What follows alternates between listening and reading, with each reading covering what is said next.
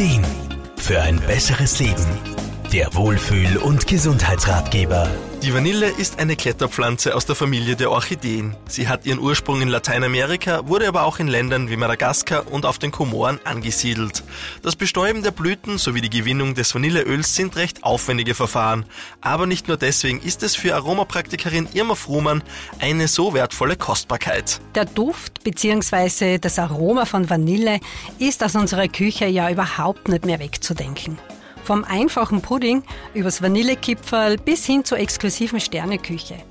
Die Vanille zaubert einfach ihren einzigartigen Geschmack in viele Speisen. Vanille ist weltweit der am meisten verwendete Aromastoff. Da die echte und teure Vanille den Bedarf nicht decken könnte, wird heute meistens das recht günstige und künstlich hergestellte Vanillin in der Küche verwendet. In der Aromatherapie aber schätze ich vor allem seine Wirkung im psychischen Bereich. Und da ist es vor allem dieser süße, warme Duft, der so unglaublich beruhigend auf die Seele und den Geist wirkt.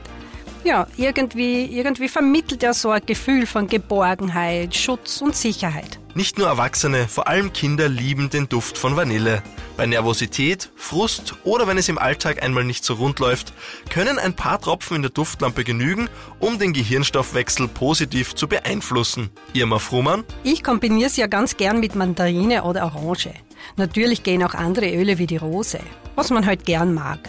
Nach einem stressigen Tag kann man sich in Kombination mit etwas Sahne zum Beispiel einen tollen Badezusatz für ein richtig entspannendes Vollbad zaubern.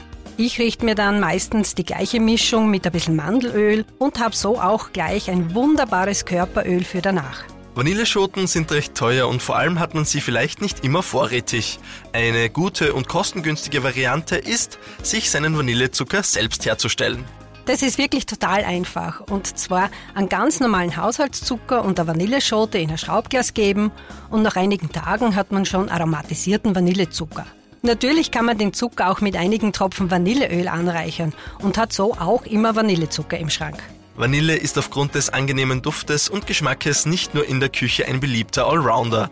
Auch in der Aromatherapie sind die Anwendungsmöglichkeiten sehr vielfältig. Es versteht sich aber von selbst, dass man nur mit echtem 100%ig naturreinen Vanilleextrakt die wohltuende Wirkung auf Körper, Geist und Seele erzielt. Markus Kropatsch, Serviceredaktion. Der Wohlfühl- und Gesundheitsratgeber. Jede Woche neu